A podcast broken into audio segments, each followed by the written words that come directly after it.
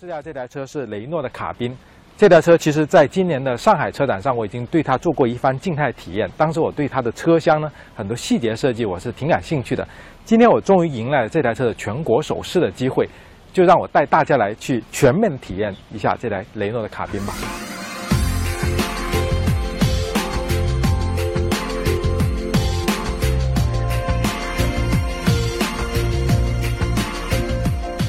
其实看过我们之前上海车展介绍雷诺卡宾那条片子的观众应该记得，这是一台小型 SUV，但是它在设计上呢是比较偏向跨界化的，就是它的。形态呢，有点介于轿车和 SUV 之间，就是车身高度不会特别的高，而且它的整个设计也是偏向年轻运动的。比如说它的前脸呢，其实就是雷诺目前最新的家族化的设计，中间这个雷诺 logo 特别的大，而且配上这个头灯之后呢，看上去会显得有点可爱。那这台车在进入中国之后，它一大卖点就是它的个性化的选装。包括它的双色车身，比如说我们今天这台呢，就是一个蓝色的车身，配上一个白色的车顶，真的是看上去呢很个性。我相信很多年轻人呢看到这样的前脸，然后这样的双色车身呢，一定会挺喜欢的。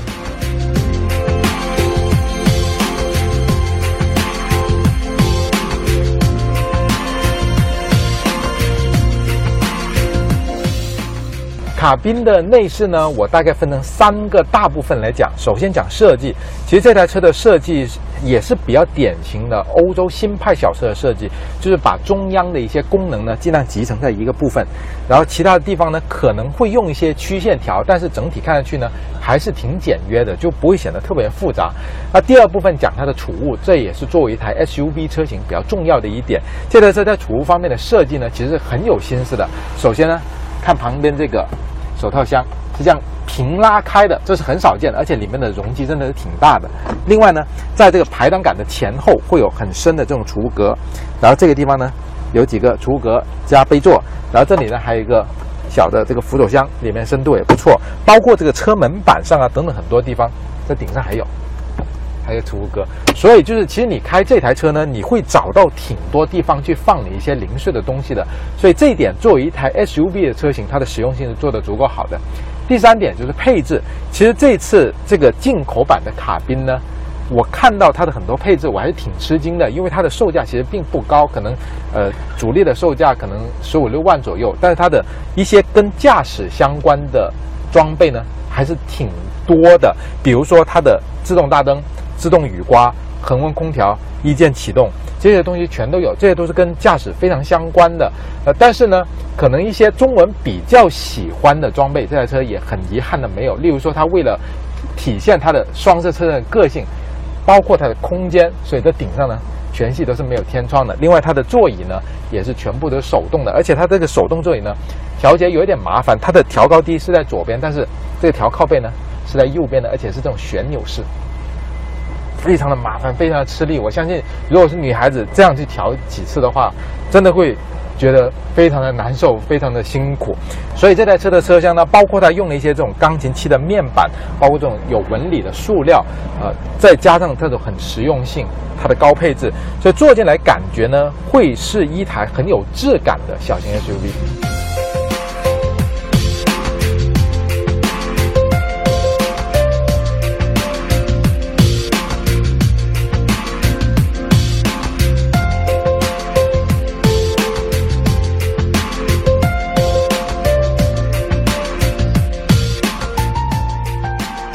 卡宾的后排呢，其实从空间上来说呢，我还是比较满意的，因为它毕竟车身很小，而且它的这个后排呢，座椅设定是比前面要高很多的。但是呢，它头顶呢，我一米八的身高也刚刚好没有顶到，而且这个腿部空间呢。还是基本可以自由活动的，所以以他的这种身材能做出这样的空间表现，我觉得基本合理了。只是我觉得后排这个空间，因为它车身宽度的限制，如果是我这种身材的人呢，基本是只能坐两个人，坐三个人会非常的辛苦。那坐在它的后排呢，最明显的就是你会看到前面这个储物兜，这都不是储物兜了。我在车展的时候就讲过，它只简单的用了五条这种弹簧线，然后去构造出了一个储物空间，你里面可以夹一些书籍啊、报纸啊什么的。呃，放饮料也没问题，但中文很多人喜欢往里头塞很多杂物，那这个就不能让你满意了。但是我觉得这个设计还是挺新颖的，而且据说这个是从这台车的原型那个概念车上直接沿袭过来的，所以法国人确实在某些方面还挺大胆。那后座在装备方面呢，就没有什么特别了，包括中间也没有什么扶手，呃，但是呢，它在中间这个地方还是有个挺大的杯座，包括它车门上这个储物格呢，也是可以放得进一瓶矿泉水和一些杂物的。呃，再次说明了这台车在我前面讲过的，就是它在一些储物的实用性方面呢，真的是考虑的挺细的。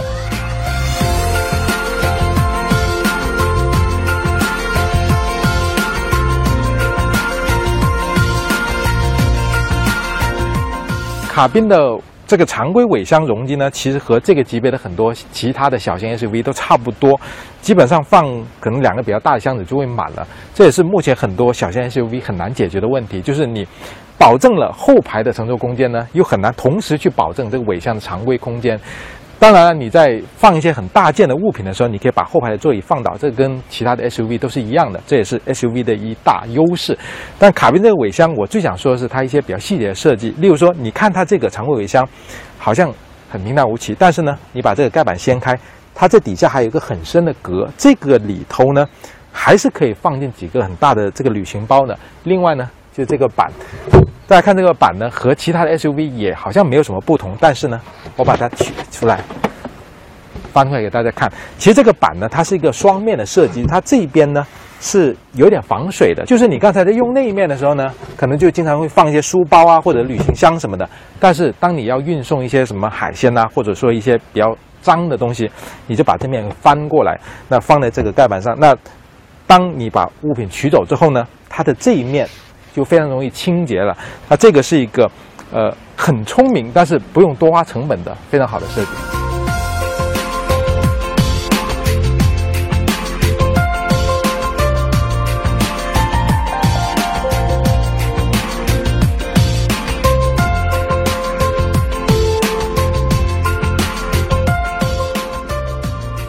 在我开过这台雷诺的卡宾之后，我觉得这台车是一台很典型的欧洲小车。虽然它是一台 SUV，但是我还更愿意把它归入小车那一类。为什么说它很欧洲化呢？其实它身上的很多特质呢，是符合欧洲最新的潮流。当然，其中有好也有不好的。例如说，它这个转向，我就非常喜欢它。不仅仅是很轻，而且它在轻的来呢，又很有这种路面的反馈感，可以说让你日常开这车会觉得很轻松，但是呢，又不会觉得这台车很无趣。其实这种转向的风格呢，是现在欧洲最新一代的小车的风格，是很典型的，也是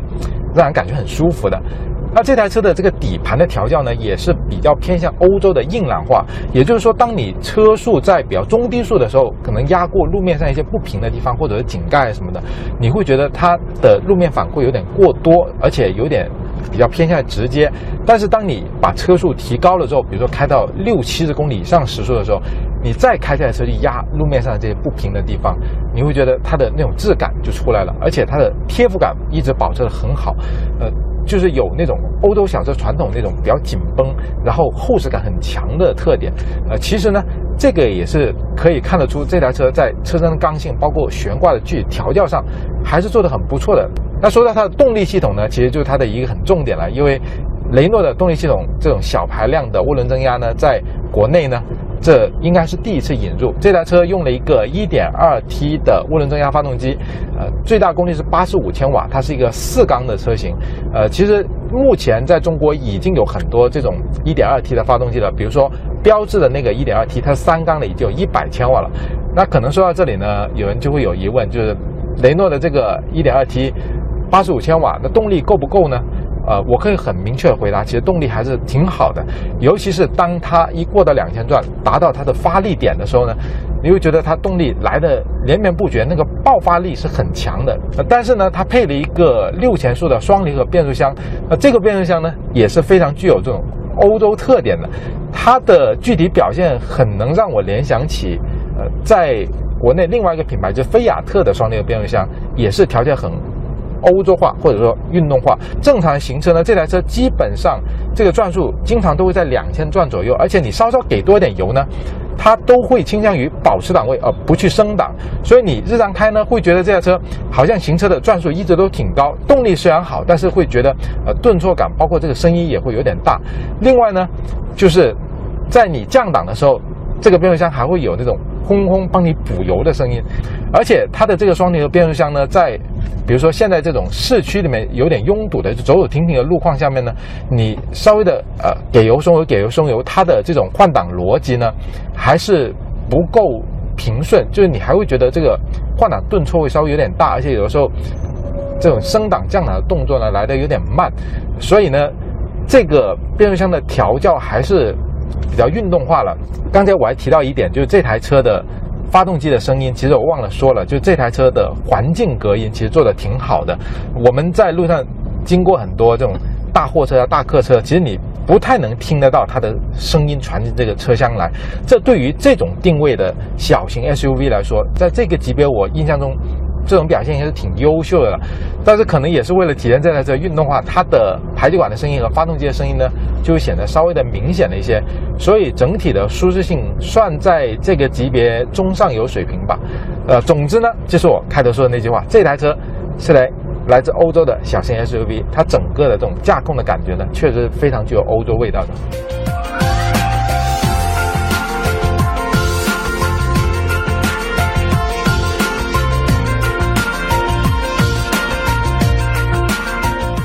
我之前是忘了给大家透露一个非常重要的信息，就是这台雷诺的卡宾，它虽然未来会在东风雷诺的渠道中销售，但是它是一台不折不扣的原装进口车，它是雷诺在西班牙的工厂所生产的。那它进入中国之后，它公布了一个预售价，就十三点九八万元到十八万元。大家可以想想，这个售价区间，基本上你在市面上能买到的其他 SUV 都是自主品牌或者是合资厂商的车型，这种纯进口车型真的是少之又少。所以这么看来，这台车的价格其实也不贵，更何况大家记不记得我刚才提过，这台车里面的配置其实还是挺全的。所以，你会不会以这样一个价格去购买一台这么个性的小型进口